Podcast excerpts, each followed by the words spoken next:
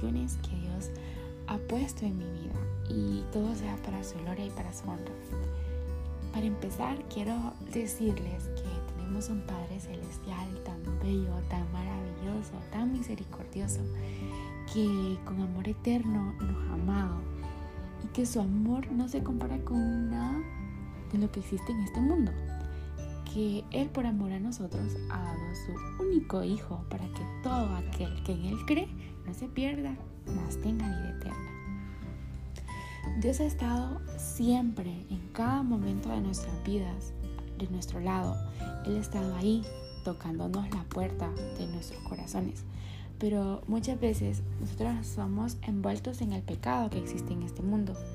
Y ese mismo pecado no nos ha dejado entender ese llamado. Somos expertos poniendo excusas cuando se trata de Dios. Mas Él aún sin ser nosotros merecedores de su amor, se preocupa por lo más mínimo. Mateo 10, 30, 31 nos dice, pues aún vuestros cabellos están todos contados. Así que no temáis, más valéis vosotros que muchos pajarillos. Imagínense qué grande es el amor de Dios para con nosotros.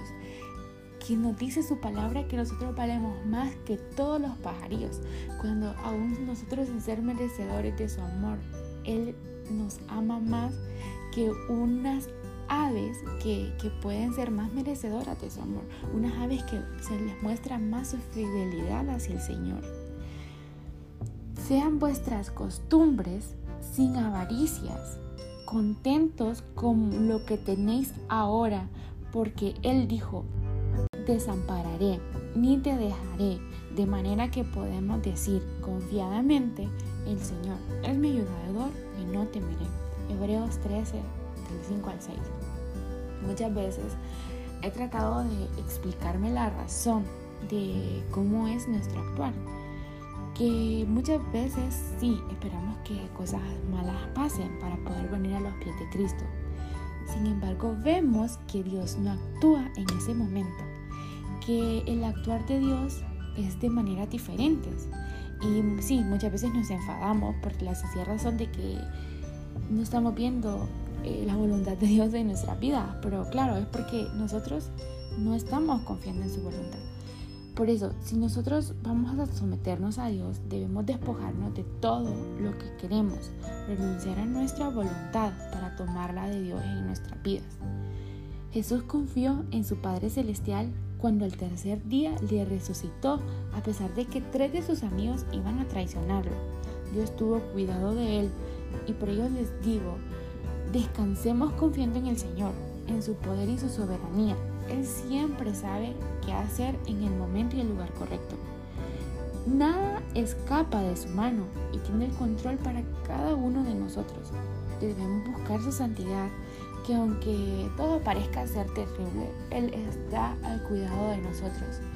Y muchas veces somos puestos a, a prueba para ver qué tan grande es nuestra fe. Y si de algo les consola, les puedo decir que Dios ya tiene la solución de tu problema y de mi problema. Él solo quiere que nosotros confiemos y dejemos actuar su poder en nuestras vidas. El Señor nuestro Dios es tan increíble y puedo decirlo con toda convicción porque Él ha hecho cosas en mi vida maravillosas. Si a mí, siendo nadie, me sacó de un foso de desesperación, del lodo del fango que no que no, no merecía este amor, imagínese lo que el Señor Jesús puede hacer por usted. Él solo quiere nuestra santidad.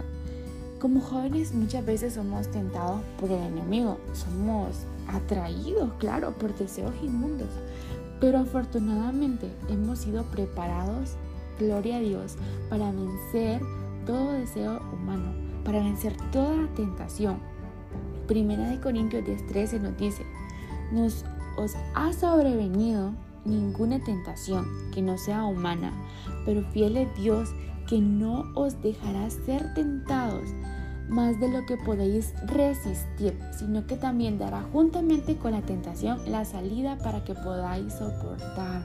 Amén. Dios es tan misericordioso que Él, cuando nos está poniendo un problema, Él ya tiene la solución. Y nos da la fuerza, porque realmente nosotros con nuestras fuerzas humanas no vamos a poder soportar una prueba, pero si nosotros nos sometemos a la voluntad de Dios, nosotros vamos a poder sentir aquel peso como algo más liviano de lo que lo podríamos sentir sin estar con Dios. Dios nos pone a pruebas para saber si somos dignos de recibir su santidad. Él va a mirar nuestra fe para el cual nosotros nos enfrentamos a situaciones difíciles y de acuerdo a ello Dios nos premiará. Nosotros no tenemos excusas para alejarnos de Dios y ofrecerle lo mejor de nuestras vidas. El Señor quiere que seamos la luz en las tinieblas. Primera de Pedro 2.9 nos dice, mas vosotros sois linaje escogido. Imagínense qué maravilloso Dios nos ha escogido a nosotros. Somos real sacerdocio, nación santa, pueblo adquirido por Dios, para que anunciéis las virtudes de aquel que os llamó de las tinieblas a su luz admirable. Gloria a Dios. Dios nos ha sacado de, de las tinieblas para ahora ser la luz en el mundo. El Señor Jesús es tan justo, tan compasivo, que Él no se queda con nada. Y, y, si nosotros le obedecemos, uy, es que es tan precioso lo que Él nos ofrece. Y todo lo que Él nos ofrece no se compara ni con las maravillas más lindas de este mundo. Él tiene un lugar tan especial para cada uno de nosotros, un lugar lleno de paz, donde no habrá ni más dolor ni más sufrimiento. Segunda de Timoteo 2, 4, 7 al 8 dice que he peleado la buena batalla, he terminado la carrera, me he mantenido en la fe. Por los demás me espera es la corona de la justicia del Señor. El juez justo me otorgará en aquel día, y no solo a mí, sino también a todos los que con amor hayan esperado su venida. Gloria a Dios. El Señor dice que nos espera una corona de justicia que, que es del Señor. Él nos premiará dándonos la victoria si nosotros nos mantenemos fiel a su servicio, si nosotros nos mantenemos fiel a su santidad, a, hacer cumplir su voluntad en nuestras vidas. Nosotros debemos someternos a la voluntad de Dios. Yo sé que en nuestra actualidad todo nos parece terrible, pero miren lo que el Señor ha dicho. Yo te acompañaré para que puedas resistir y Él está con nosotros aún en las pruebas más difíciles.